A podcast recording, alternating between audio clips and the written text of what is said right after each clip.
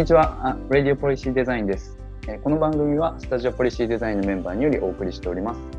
スタジオポリシーデザインとは、デザインの力で制作と社会に新しい価値を生み出すことを目指す非営利の一般社団法人で、ニューヨークにあるパーソンズ美術大学へ留学した行政官3名が立ち上げました。現在はデザインを学んできた国家公務員と民間企業のクリエイターがメンバーとして所属し、様々な活動をしています。え本日は前回に引き続き岩渕正樹さんをお招きしてデザインとテクノロジーの最先端の研究の動向と岩渕さんの現在の活動そしてこれからの活動に焦点を当てて、え、いろいろとお話ししていきたいと思います。えー、簡単に、え自己紹介ということで、えー、今回司会を務めさせていただきます、え、私、羽端は、えー、ランスディスプレインデザインプログラムというパーソンズ美術大学の研究大学院に2年間えー、留学をして、えー、制作デザインについて研究をし、え今日本に戻って活動しております。で、えー、同じくパーソンズに留学をしていたあスタジオのメンバーでもある、えー、橋本も今日参加してくれています。前回に引き続き配信しております橋本です。えー、私も2年間パーソンズ美術大学の Transdisciplinary Design プログラムというところで研究をしてございまして、現在観光庁において、その研究成果を実践すべくデザイン経営等の実践を実施しております。今回もどうぞよろしくお願いいたします。で、本日のゲストである岩渕さんです。はい。はじめまして、えー、岩渕正樹と申します。私もですね、橋本さん、羽端さんと同時期にパーソンズ、えー、スクープデザインに留学をしていまして、えー、今は、えー、2020年に卒業しまして、現在は、まあ、体はですね、アメリカのニューヨークにそのまま置きつつ、日米で、えー、いろいろな活動をしています。本日はよろしくお願いします。ありがとうございます。では早速、あの今回の配信はですね、あの前回の回からの続きということで、えー、前回はあ岩渕さんから、あこの岩渕さんが留学されていたパーソーズ美術大学のデザインテクノロジーというプログラムについて、えー、お話を伺いました。で、今回はですね、えー、そのデザインテクノロジーを卒業された岩渕さんのおから見るデザイン、あるいはテクノロジーといったところの最先端の研究の動向であるとか、あるいは今注目されているデザイン動向といったところについてですね、えー、与さんの活動も踏まえながらあお話を伺っていければと思っております。えっと、早速ですけれども、あの、まあ、ま、ささんとは同じタイミングで留学させてもらっていて、あ、すみません、あの、まささんと呼ばせてもらいますけれども、えっと、卒業後はですね、あの、僕はまあ、日本に帰ってっていうところで、えー、まささんはそのままニューヨークに残られてですね、えー、活動されてきたというところかと思うんですが、えっ、ー、と、簡単にどういったことをこの卒業後からですね、今までされてきたかというところ、お話伺えるでしょうか？そうですね。あのー、なんかこう、細かい活動も含めると、あのー、めちゃくちゃなんかいろいろあって、ちょっとそうですよね。いろいろ多分 あると思うので、なかなかこう、体系的にお話しいただく難しいと思うんですけど。そうですね。まあ、大きなところをあの主にま現在の活動についてちょっとご紹介させていただくと、えー、ま先ほど申し上げた通り、今は住んでるところはですね、ニューヨークにそのままパーソンズ卒業後残っていまして、えー、まあ、つアメリカの活動で言うと、えー、アメリカの現地企業で普通にデザイナーとして、働いていますというのがまず一つです。で、テクニキオというですね、まあ、非常に小さなブルックリンにある、え、スタートアップなんですけれども、この会社はですね、教育かけるテック、 EdTech と呼ばれていますけれども、えー、まあ、その分野の、え、スタートアップになります。で、えー、もともとですね、あのなぜこの会社をに今働いてるのかっていうと、あのもともとこの CEO の、えー、女性の方がいるんですけれども、彼女が、えー、実はパーソンズでも、えー、講義を、えー、しておりまして、まさにその授業がですね、スペキュラティブデザインというあの新しいデザイン分野に関する、えー、授業を持って、えー、いたんですね。まあ、その彼女の授業を最初取ってですね、まあ、その、えー、まあ、いろいろ話をしていくうちに、実は彼女が会社をやっていて、非常にこれがまた、あの、ビジョンから、えー、ビジョンドリブンの、まあ、会社である。要はですね、その、まあ、エドテックという、まあ、教育の分野で、まあ、今、ステム教育というのが、えーまあ、日本でもですね、キーワードに上がりつつあると思っています。まあ、要はですね、ステムというのは理工系、サイエンス、テクノロジー、えー、なんでしたっけ、エンジニアリング、マスの、えー、頭文字を取ったものになるんですけれども、まあ、理工系教育の、えー、のためのですね、えー、教育プラットフォームを作っているような、えー、会社になります。ま、さに日本でもプログラミングが必修になったりですとか、えー、まあ今後の、え、もう8割、9割の仕事はもう STEM の知識がないと、あの職に就けないみたいな時代がですね、あのいろんなこう統計でも上がってきているので、非常に重要になってきているところで、えーまあ、STEM 教育のための,、まあ、あのアプリだったりとか、そのツールを作ってる会社っていうのはいっぱいあると思うんですけれども、まあ、その中でもですね、この会社はですね、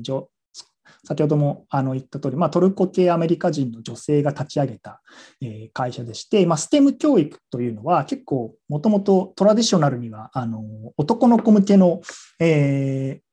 カリキュラムだったりですとか、男の子向けの製品が多かったよねと。なんかこう、ゴツゴツしたこうロボットみたいなものですとか、えー、割とそれでか、あの人々のマインドセットとしても、まあ、STEM、理工系に進むのはま男の子、まあ、日本でも男女比がまだまだあの女性の方が低いっていうのが、えー、この STEM の領域、まだまだあるわけなんですけれども、まさにそれがですね、アメリカでも、えー、あってですね、えー、そうしたあの男の子向けの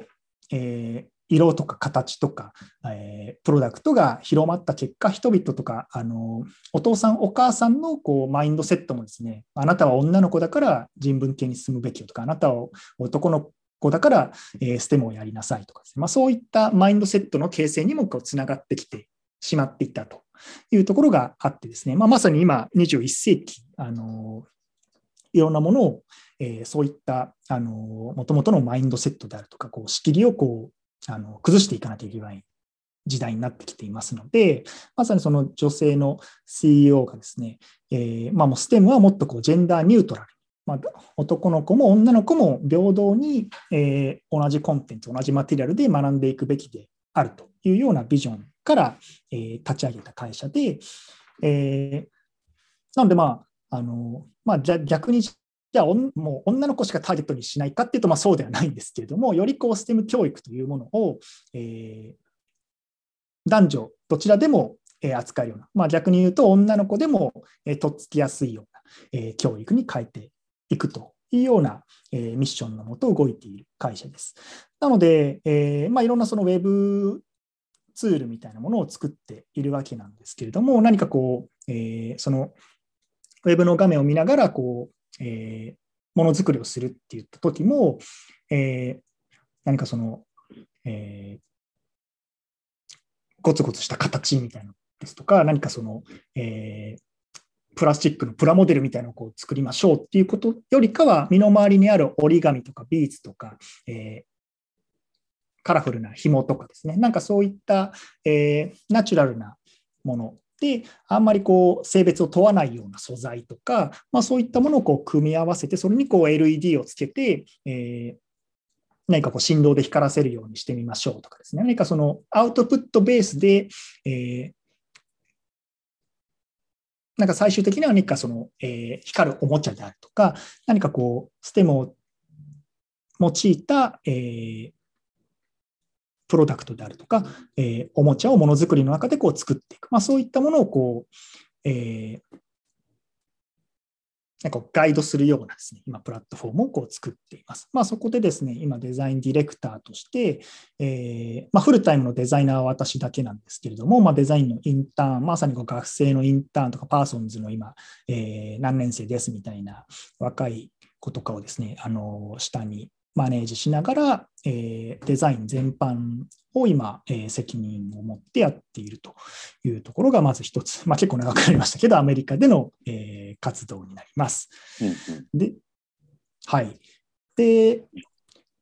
まあ、一方でですね、今、あのまあ、日本でもですね、あのありがたいことにいろいろこうですね、あのアメリカのそういったあの新しい理論であるとか、新しいデザインの、えー、方法をあのちょっと何かできないかですとか、いろんなこうお声お声がけをですね、いただくことがありまして、えー、この2021年4月からですね、東北大学で今、えー、客員准教授として着任しまして、えー、まあ、非常にリモート、どうですかに、まだ日本にあんまり数少ないと思うんですけど、全リモートのあの大学の職員ということで、えー、ニューヨークからですね、えー、日本の東北大の生徒に対しての授業を行っています。まあ、こちらで、まあ、時差があるのであの、ニューヨーク深夜3時とかですね、深夜5時とか非常に結構 あの厳しい時間になるんですけれども、それをなんとか、えー、まあでも、あの非常にパッションを持ってやりたいなというところでやらせてもらっています。えー、で、まあ、東北大のですね、まあ、デザインの学科っていうものは、あの東北大の中にはないんですけれども、東北大の工学部の中で、えー、ちょっとまあ、ある意味こう実験的にというかですね、デザインの、えー、授業を立ち上げて、えーまあ、工学部の学生に、えー、そうしたクリエイティブ思考であるとか、クリティカル思考であるとか、スペキュラティブ思考であるとかを、えー、種をこう宿らせるというところをミッションに、えー、今、授業を、え、担当させていただいています。でま、東北大の授業の中では、えーまあ、一つ今、えー、私が教えているのが、 Social Dreaming Through Design という授業を教えています。まあ、これもちょっとまだ耳慣れない言葉だと思うんですけれども、まあ、 social dreaming ということで、まあ、ドリーム、夢見ることをですね、その自分だけの夢ではなくて人と共有したりですとか、まあ、それを、その活動を、えー、夢見る活動をですね、ソーシャルにしていく。まあ、そういうことで、えー、そうすることでですね、新しい、あの、ビジョンであるあるとか、自分が思い描いているビジョンがちゃんとあの世の中でも機能するものであるのかっていうことをですね、いろんな人とこう学際的なこう議論をしながら、えー、未来の形をこう作っていく、まあ、そういったことを教えるような授業を、えー、しています。まあ、そこでですね、その言説だけでこうあの語り合うのではなくて、やはりスルーデザインということで、何かこう形あるものだったりとか、もう少しこう解像度の高い形で、その未来への夢であるとか、自分のパッションであるとか、まあ、そういったものをですね、他の生徒と一緒にこう共有することで、えー、その未来のありようですが、自分の研究分野がこう開拓する未来の解像度を高めて、えー、よりその自分の研究の、えー、ディレクションが確固となることであったりとか、えー、自分が本当にやりたい研究はこういう分野であるみたいな自分の軸が見つかったりであるとか、まあ、そういったことを、えー、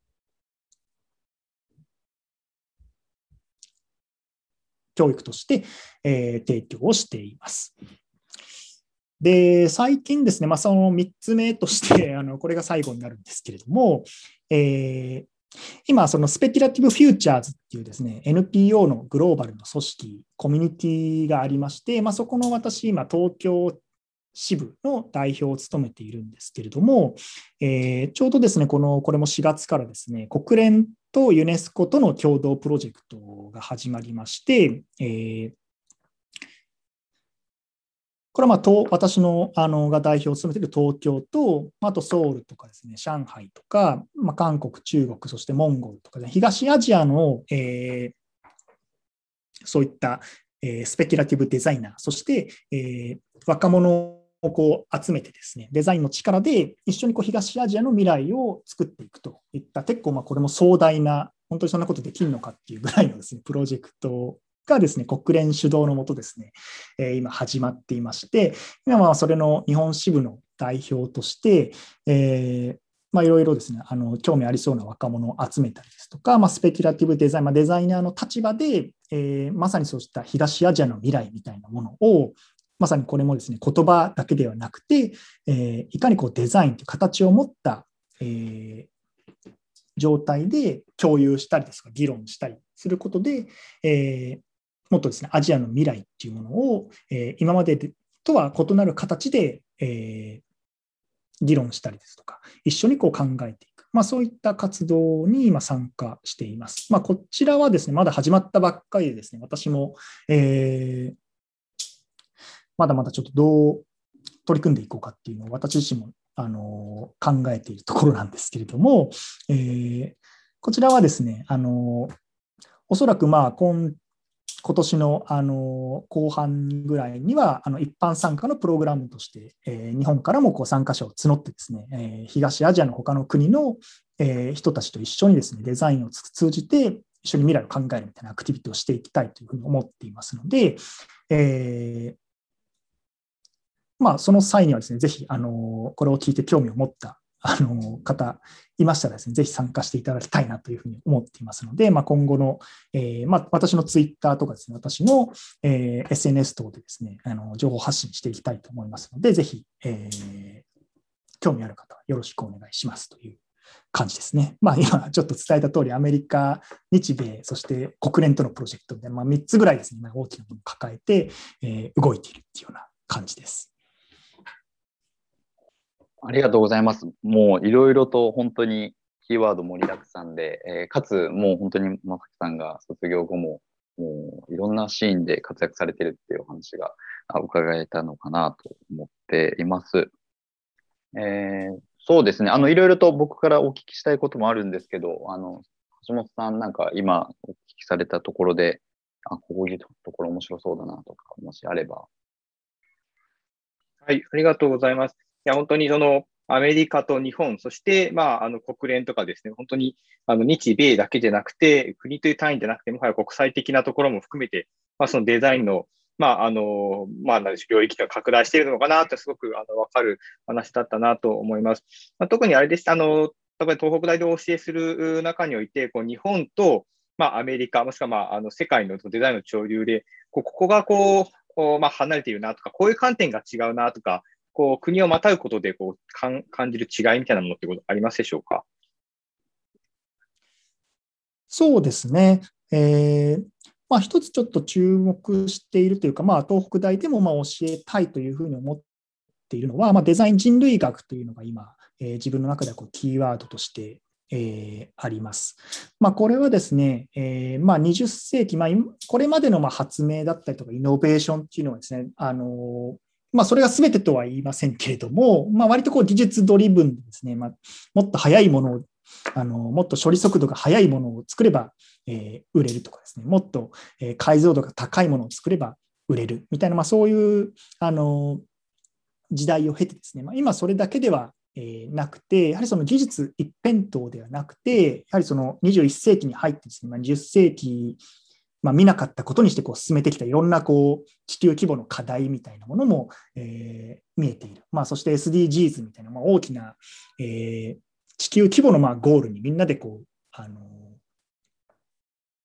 向かっていかなければいけない。まあ、そういった時代が来ている中で、やはりその、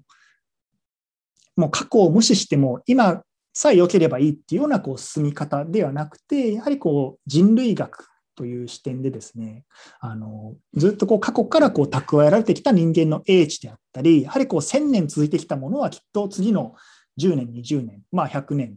えー、次の未来もきっと、えー、生き残るはずである、生き残るべきであるはず、生き残るべきである、まあ、もしくはやはりそのずっとこうやはり古来から積み重ねていったこう習慣とか、えー、風習、伝統みたいなものは、まあ、全てを捨てるのではなくて、きっと残すべきエッセンスがあるだろうというふうに考えて、やはりその未来を考えるために、あえて過去を見る。まあ、あえて、えー、ずっとこう積み重ねられていったこう歴史をこう紐解いていく。まあ、そうしたことが結構重要なんじゃないかなというふうに、えー、思っていまして、なのでこうアイディア出しをしましょうとかですね、未来を考えましょうって言ったときに、何かこう今の何か AI とか人工知能とか、今の旬の技術のも延長だけではなくて、もっとこう過去から大事にしていることとかですね、まあ、東北大でいうと、えー、まあ、東北だからこそ、えー、ならではの何かエッセンスは何か、東北大学にしかないものは何かとかですね、東北大学がずっと大事にしてきたものは何か、えー、まあ、そういったものもですね、え未来のアイデア出しの、え発想に使っていく、ま、そういったことがですね、結構、え重要になってきているのかなというふうに思っています。このまデザイン人類学という概念はですね、まあ、パーソンズでも今結構いち早くですね、あの授業として取り入れられていたりですとか、えー、今大阪大のですね、えー、でも、え、授業が、デザイン人類学という名前の授業があの始まったりですとか、えーまあ、とはトランジションデザインといったような名前ですね、カーネギーメロン大学で打ち出された概念ですけれども、まさにこういった新しい、え、デザインの、えー、理論にもですね、あのこうした、まあ、未来を考えるためにあえてこう過去を見るのであると。人類がずっと積み重ねてきたものを大事にして未来へこうつなげていくのである。まあ、そういった考え方がですね、反映、えー、されているので、えーまあ、個人的にはですね、そういった概念を、えーまあ、学生に教えたりですとか、え、日々の、あの業務の中でもこう大事にしている、えー、部分ではあります。まあ、なかなかこう結構大きなやはり概念で結構その人類学とか言われちゃうとこう今のこう仕事っていうんですかねあのサービスを作るとか今あの消費者が求めるプロダクトを作るっていう、まあ、タイムラインとちょっとなかなかこうフィットしないあの部分はあのもしかしたらあるかもしれないんですけれどもやはりこう長期的にです、まあ、今やることはやりつつもその延長線上にある未来、まあ、それの2、3年先、5年先はどうなるのかっていうことをですね頭に置きつつ、まあ、今のワークをするためにはですねこういった考え方っていうのが結構重要になってくるんじゃないかなというふうに、えー、感じています。なるほどですね。あの、この今、まさきさんにも挙げていただいたデザイン人類学、あの、僕もそのまさきさんに、えー、教えていただいたりとかして、留学時代も自分の研究とかにも注目して、えー、取り入れてたりとか、あ試みたんですけれども、あのまあ、個人的にも非常に、えー、そういうところが大事というか、面白い領域になっているのかなと思いますし、先ほどあの、マサさんの活動の中でも、 Speculative Futures のお話の中で、今、国連ユネスコとの協業プロジェクトがあるというお話もありましたが、まあ、あのそういった国連のようなですね、えー、ある種パブリックな国際機関も、そのフューチャーっていうところをどうやって、えー、みんなで考えられるかっていったところを、ある種すごくこう長いタイムラインを見据えながらですね、えー、考えてる部分とかもあったりして、おそらくそのこうビジネスっていう部分であるとか、あるいはあ東北大のようにこう教育っていう現場でそういう流れが来ているというところもあると思うんですけれども、そのこの例えばビジネスであったりとか、あるいはまあ僕らのこのスタジオのメインフォーカスである、えー、制作であるとかパブリックみたいなところで、このデザイン人類学っていうのは、あこうどういう形でこう関わってくる、あるいはあ影響を持ってくる、あるいはこう重要視されていく。そういった可能性とかっていうのは、こう正樹さんの目から見て、えー、どういうふうに映りますかね？そうですね、まあ、まさに日本でも、あのー、本当にまあこういった部分を、あのー、考えていかなければいけないのかなというふうに、えー、思いますよね。まあ、まさにこう技術、まあ、高度経済成長みたいな形でも技術大国というところでやってきた日本が、えー、今ちょっとその風向きがもうだいぶ変わり始めていると。で、まあ、その次のじゃあ、まあ、産業であるとか、次の、えー、なんかこう技術、えー、競争力を、あの向上させるための技術とか産業を見つけるっていうことが、まあ、あの重要な一方で、あの社会全体もあの変わりつつあると。まあ、少子高齢化だったりとか、まあ、いろいろさまざまな問題を抱えてきているので、えー、何かまあそういったあの過去からずっとこう現在にこう、えー、変遷してきたこうものがいかにこう未来にこうつながっていくかであるですとかもう結構その技術がいきなりこう過去を無視してあのいきなり人々の生活のすべてを変えるっていうものは結構もうあの21世紀難しくなってきた、えー、ところがあるので割とこうじゃあそうではなくて、まあ、人々があの何かこうイノベーティブに何か革新ではなくてどちらかというと、まあ、全ての人がまあ満足化というんですけど満足できるようなスポットをですねあの見つけていく。ことがまあ一つ結構重要な観点になるかなというふうに思っていて、まあ、その中ではですね、こうした人類学の視点ですよね。やはりその、えー、まあ、未来の生活を考えるために、じゃあ過去の人はどういうふうに生活してたんだっけですとか、平安時代の人はどういうふうにどういうふうな生活で、え満足を得られたんでしたっけですとか、まあ、そういったところに実はヒントがあるんじゃないかみたいな視点がですね、結構あの個人的には面白いんじゃないかなというふうに、え思ってまして、まあ、何かそのそれをやったからじゃあ本当にあのそこにもう答えが眠っているかというと、まああの100%そこに答えがあるというような話ではないんですけれども、えー、やはりその未来を考えるために、やはりでも日本人が積み重ねてきたこれまでの歴史というものがあるわけですから、いろんなこう困難を乗り越えて、やはり我々ここまで来ているわけですから、まあ、そういった、えー、過去の人たちの英知を何かこう生かしたりとか、えーなんとか、まあ、あの過去のなんか飢饉とか大震災を乗り越えて、そして、えー、まあ、東日本大震災を乗り越えて我々もここまでなんとかやってきているわけですから、えー、まあ、そうした英知を何かこういく未来に生かしていく、まあ、そういったことをですね、舵取りできるような、えー、何かこうスタジオが立ち上がってくると非常に面白いんじゃないかなというふうに個人的には感じています。なるほど。いや、今のお話、あの、個人的にも非常に共感ができるというか、まあ、まさに、えー、キーワードでもありましたけど、その革新的ではなくて、すべての人が満足感を得られるようなっていう話であるとか、あの過去を振り返ってっていう話で、まあ、まさに今、世界中がこうパンデミックになってっていうところですけれども、まあ、過去からもやっぱり振り返っていくと、こうした世界的なパンデミックっていうのも起こってきた中で、まあ、そこをこうみんなあこう彫刻してきた、乗り越えてきたっていうところなんかは、まあ、他の文脈でもいろいろあるはずで、そういうその過去どういうふうに乗り越えてきたかとか、そこから逆にどういう、まあ、あ新しいものであったり、あるいは新しい課題みたいなところが生まれてきたかっていうのを、ちゃんとこう捉えていくっていうのは、あただただこう今あるところから未来を見るだけではなくて、えー、これから未来を作っていくのは非常に重要というようなあことなのかなと、個人的にも思ったりしますし、まさに、そういうことが、あこう、まあ、社会課題をこう捉えてアプローチしていく行政であったり政策っていうところでも、非常にこう、これから重要になってくるんじゃないかなと、個人的にも思っているので。そうですね。まさになんかこう、このポリシーデザインスタジオがまあそういったハブになれるといいと思いますし、結構まあアメリカとやっぱりその日本に、まあ、両方住んで感じるのは、やはりそのアメリカやはりそのトップダウンの実行力というかですね、ものすごいというか、もうトップがやると言ったらもうやるというか、うん、まあ、今あのコロナの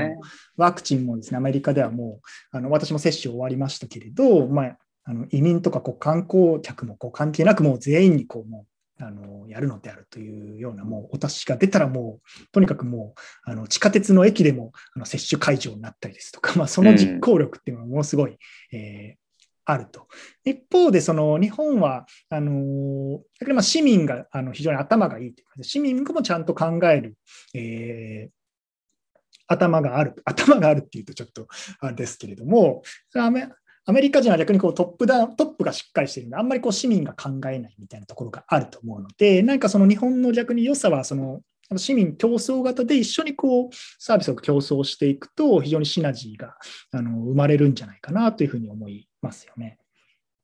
そうですよね。あの、まあ、僕も短い期間ですけれども、まあ、アメリカ住んで、まあ、いろいろこう、知識として知ってた部分あるんですけど、今言っていただいたところって非常にいい生活レベルで感じたところで、あのやっぱり良くも悪くもトップダウンの部分がアメリカは非常にあるなと思いますし、まあコロナの対応でもそうかなと思うんですけれども、おまあ、日本はあ逆を言うと、まあ、ボトムアップ的な部分が非常に大きいと思うんですが、うん、まあ、そういう意味ではこの競争っていう部分だとか、あ過去から考えて一緒に考えていくっていうところは、もしかすると、お得意、実は得意にしてるようなあアプローチであったり考え方なのかなと。日本であったり日本の社会がですね。そういう意味ではなんか非常にこれからあ日本でこういうことがこのデザイン人類学みたいなことをを考えてやっていく上では非常に面白い場所になるんじゃないかなと思いますし、そういうふうにしていくところの一助になれるといいなというふうに個人的にも思いますし、うん、一緒に何かできると。はい。なんかやっぱその和を尊ぶじゃないですけれど、その和をやっぱり見つけていくっていうことに関しては結構日本人優れていると思うので、何かやっぱそのいろんな問題に囲まれてはいるけれども、その中でちょうどいいこう着地点を一緒にこう考えていく、まあ、そういった才能があると思って、まあ、そのまあ、いろいろ今あの、悲観的な未来ですとか、ちょっとこう未来に対して希望がないみたいな見え方もしていますけれども、まあ、その中ででも、あの割とここならいいんじゃないかっていうこう着地点を探していけるのも、まあ、日本人のスキルとしてはあるんじゃないかなというふうに思うので、まさにそうしたところで、あのそうですね、私も、あの橋本さん、幅さんと一緒にこう、あのこのスタジオのなんか一助として活躍できると嬉しいなというふうに思っています。いやぜひぜひあのやっていきましょう、いきたいですよね。うん、あのこの話、まだまだすごく掘り下げて、いろいろディスカッションをしたいんですけれども、あの結構いいお時間をいただいているんでですね、あの、そろそろ、こう、クロージングかなというふうに思っているんですが、あの、最後に、こう、まさきさん、あの、前回と引き続いて、えー、2回、こう、お話しさせていただきましたけれども、まあ、このスタジオがですね、まあ、あ制作とデザインについて、まあ、あ研究であったり実践をしていくっていうところで、まあ、このポッドキャストも、そうしたその制作であるとか、あデザインというところに関心を持っていただいている人に届けたいと思ってやってるわけなんですが、えっと、前回と今回通じてですね、お話しいただいたことも踏まえて、まあ、そうした、こう聞いていただいている方に、えー、お伝え、えー、いただきたいあ、届けたい何かメッセージとかがあれば、あ最後にいただければと思います。そうですね。結構、それが最後難しいんですけど そうですよね。いろいろ本当多岐にわたると思うので。まあ結構デザインまあ、最近結構私もあの個人的にあのそういったデザインスクールに留学したいですっていう方からいろいろ問い合わせをあの受けたりすることがあるんですけれども、まあ、そのデザインっていうものも何ていうんですかね全てをこう解決する方程式ではあのないのでデザインスクールに来たからあの全ての問題を解決できるとか自分のあのキャリアがもう劇的に変わるだろうっていうことでももうあのないというふうに思っています。その学校に行ったからあの人生が変わるっていう時代でも今もないので、やはりその自分の最後はやはり意思がやっぱり重要だと思っていて、えー、そのそれを通じて何を成し遂げたいのかですとか、まあ、あの私自身のま研究内容もそういった未来に通じているものですから、割とそういう話になっちゃうんですけれど、やはりその、えー、何かこう社会をいい方向に変えたいって言ったときに、まあ、その、その社会のレイヤーを変えるためには、その、えー、変えるその原動力となるあの最小単位はやはりその個から始まるものだと思っているので、やはりその自分が、えーまあ、どういう社会にしたい、どういう未来を作りたい、まあ、そういったものをですね、あの考え続けてい、えー、っていただければ、別にその活動場所は別に日本でも外国でもいいと思いますし、その何かその、必ずしもまあアメリカなんかも結構その、ちゃんとこうデザインスクール出て学んだっていう人よりも、それ以外の人が世界を変えているっていうことの方が多いわけですから、やはりその、えー、なんか強烈なこうパッションを、あの、ますますこうパッションを持ちにくい時代だからこそ、なんか持って、持つようにこう心がけていただけるとですね、何かこう、あの、キャリアとかですね、その、それに向かう道筋はなんか後からこうついてくるような気がするので、あのなんかこう最後精神論っぽくなっちゃうんですけれど、そのパッションみたいなものをですね、えー、ぜひ重要にしていただけたらなというふうに思っています。ありがとうございます。あのデザインの話、あるいはテクノロジーの話から始まって、最後はやっぱりパッションだねというお話だったかと思うんですけれども、あの非常にあの共感するお話ばかりでしたし、あの先ほどもありましたけれども、ぜひいろいろと今後も活動を一緒にさせていただければと思います。では、えっと、前回と今回ですね、2回にわたって、えー、パーソンズ美術大学で留学研究をされていた岩渕正樹さんをお招きして、えー、このパーソンズ美術大学デザインテクノロジープログラムについてのお話と、えー、最先端のデザイン研究の動向であるとか、マスさんの、えー、活動について、えー、お話しいただきました。えー、それではあ今回の配信は以上となります。えー、お相手は羽端と橋本と矢淵でした。さよなら。さよなら。